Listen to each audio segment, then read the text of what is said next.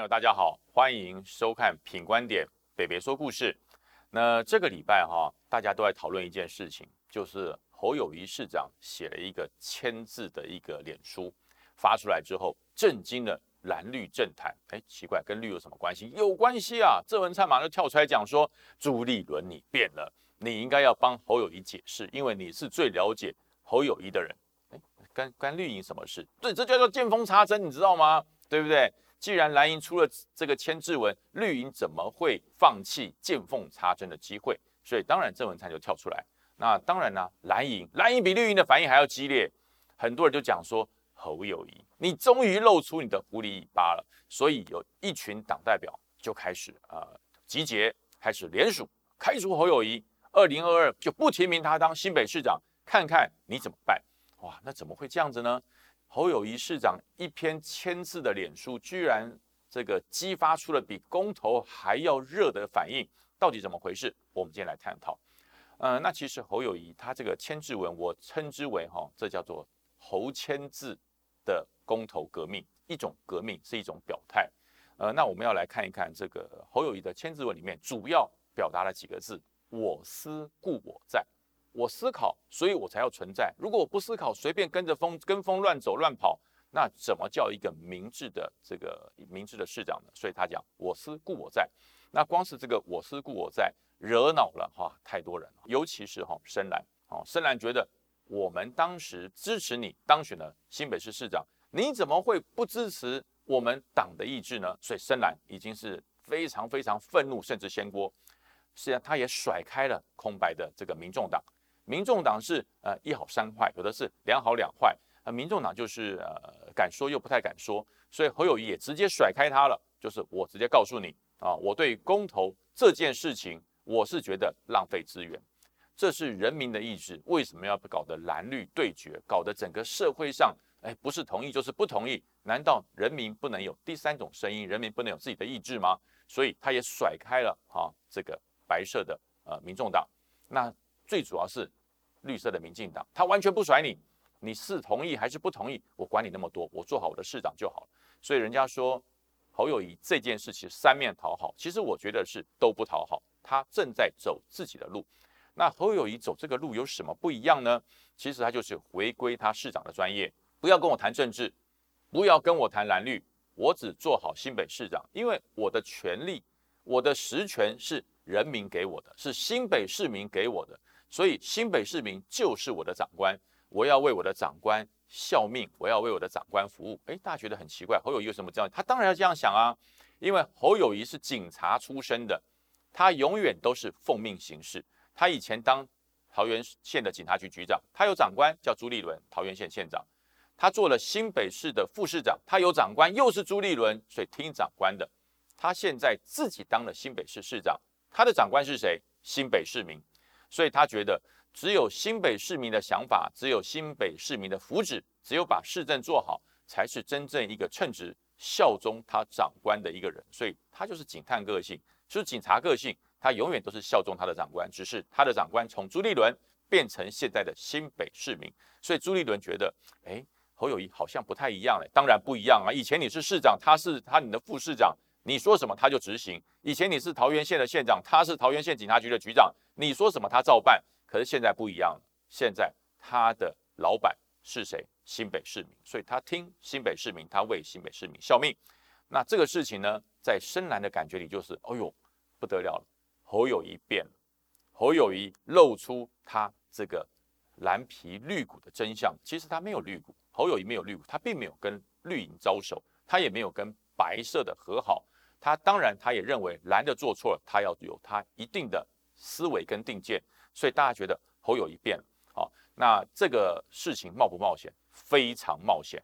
侯友谊这一次走的路非常冒险，因为他很清楚，如果这一次的公投革命，他的这个签字文如果造成了副作用，那可能深蓝不会支持他，那他选二零二二新北市市长会不会当选是一个问号。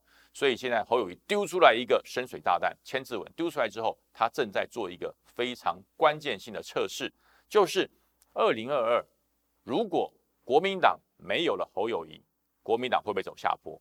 啊，这是第一个测试点。第二个测试点，如果侯友谊在二零二二没有了国民党，侯友谊的选情会不会更好？啊，所以这是两个极端的测试点。如果啊是离开了国民党的侯友谊，从此一蹶不振，那侯友谊就政治生命也许就结束了。可是如果侯友谊离开了国民党，侯友谊变得更坚强，变得更多人支持他，民意度支持会更高，那国民党是不是就该重新检讨你党的方向，要不要做调整？应该继续走向深蓝，还是跟随侯友谊走向中间群众？哦，这都是呃侯友谊跟国民党之间一个非常严重的测试。那这个测试结果什么时候会得到答案呢？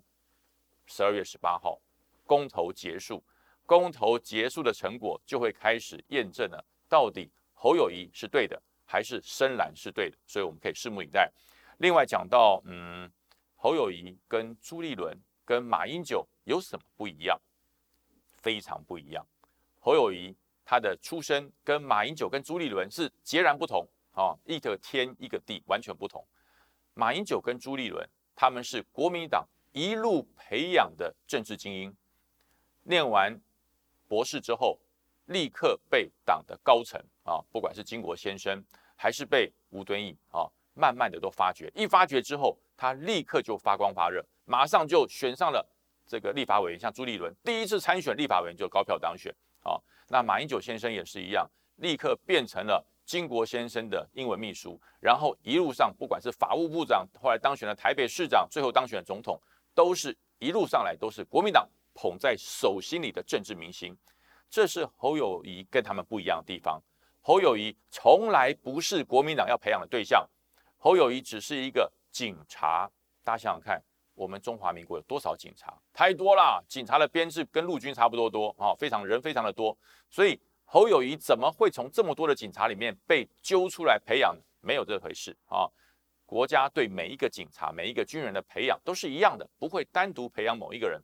所以侯友谊是刀光血影里拼出来的啊！他可以这么年轻担任桃园县警察局的局长，他可以这么年轻担任警政署署长，最后当了警察大学的校长，都是水里去火里来啊！刀光舔血，他自己。拼出来的啊，所以他是警探个性，所以侯友谊他不会对于中国国民党有太多的琢磨，因为他的一生、他的崛起、他的每一个职务都是自己拼来的，跟国民党关系非常非常小啊，没有这么多的关系。而侯友谊当时加入国民党，只因为一件事，就是因为在党国时代，所有的军人、警察他必须要入党。必须要加入中国国民党，因为那个时候党即是国，国即是党，中党就爱国，不中党就不爱国，这是那个年代的概念。所以侯友谊是在这么一个机缘情况之下，因为从警了哈，当警察了，所以他必须要加入中国国民党。所以侯友谊的脑袋里面没有蓝绿，只有真理；没有蓝绿，只有正义。这就是警探个性。公民投票就回归公民投票，不要再搞蓝绿对决。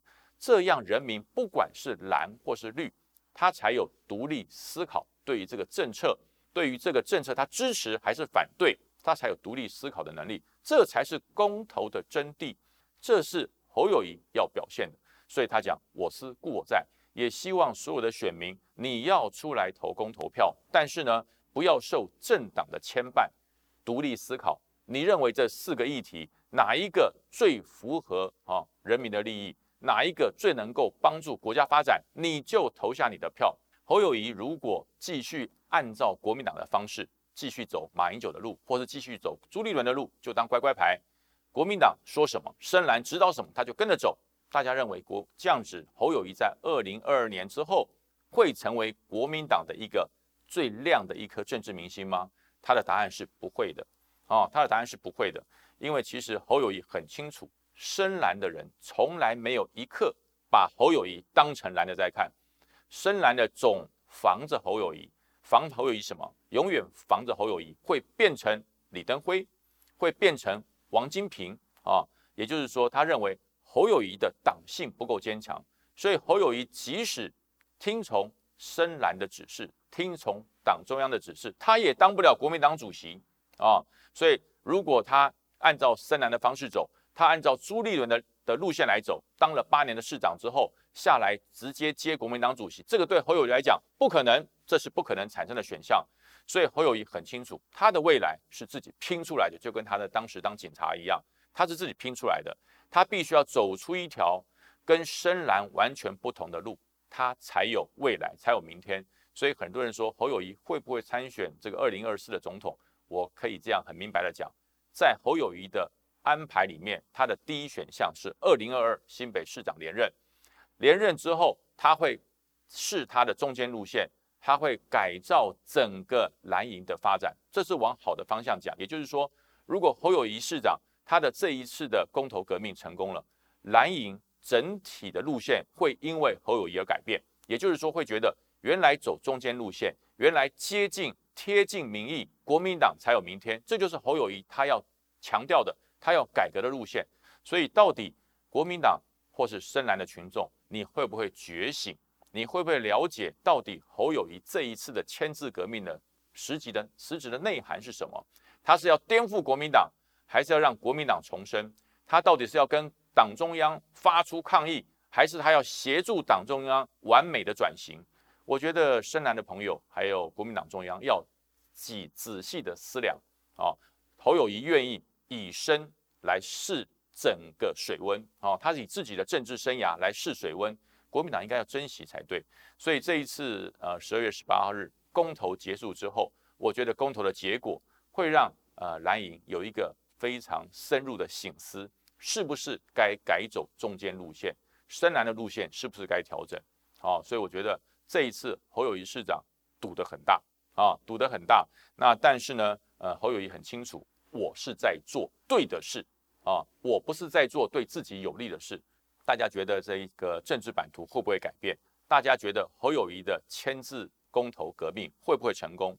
那我觉得，呃，大家呃，如果认同侯友谊的说法，那就按照他的做法一样，你出来投公投票，但是不要受蓝绿的牵绊，蓝绿讲都同意或是不同意，不要受牵绊，所有的决定权在自己的脑海里面，在自己的内心世界里面，投出你觉得公投对于国家。对于人民，对于长久发展最有利的一票，未来掌握在市民的手中，未来掌握在全体国民的手中。其实这就是侯友谊签字文的真实意义。那至于说蓝的、绿的如何解读，那都是政治解读。呃，聪明的听众、聪明的观众，我相信你已经做好了决定了。好，十月十八就在明天，大家投下决定命运的一票，不受任何政治牵绊。好，那今天品观点的北北说故事到这到这边喽。呃，希望大家喜欢的话，分享、订阅、打开小铃铛，让更多人知道。啊，今天就到这边结束了，拜拜。